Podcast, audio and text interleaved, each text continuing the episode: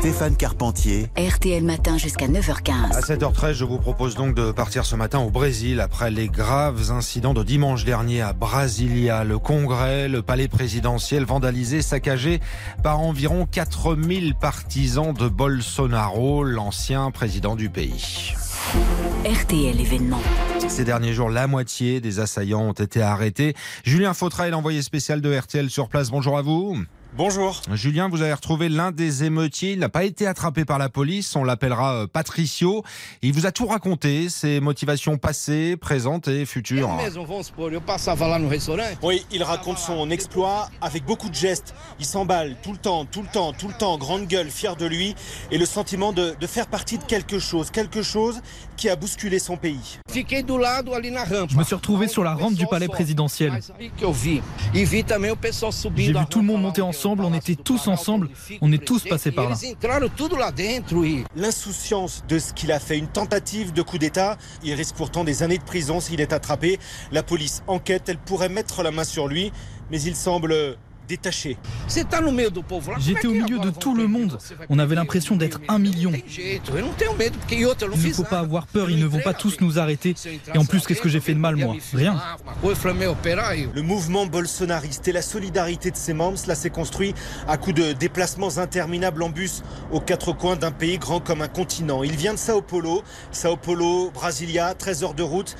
Mais qu'est-ce que c'est 13 heures quand on veut renverser le pays On avait le sourire. Et ils ont envoyé la police fédérale. Moi je les aime bien la police fédérale. Et ils ont envoyé trois hélicoptères qui ont lancé des bombes, des gaz lacrymogènes, ils ont été frappés à la tête. Et j'ai vu au moins 45 personnes au sol.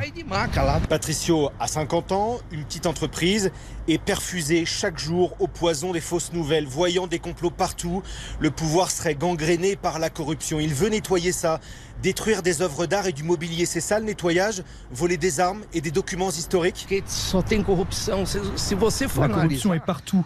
Lula a nommé un ministre de la Justice qui a des tas de plaintes. Toute la population sait ça. Et ce n'est pas seulement Lula, c'est tous, corrompus. Tout est corrompu. Et les gens sont en colère contre eux, vous comprenez? Nous ne voulons pas du nouveau président. Notre objectif est que l'armée intervienne, qu'elle sorte tout le monde et que ce soit l'armée qui organise de nouvelles élections. Et là, on verra le vrai gagnant. On ne s'arrêtera pas là.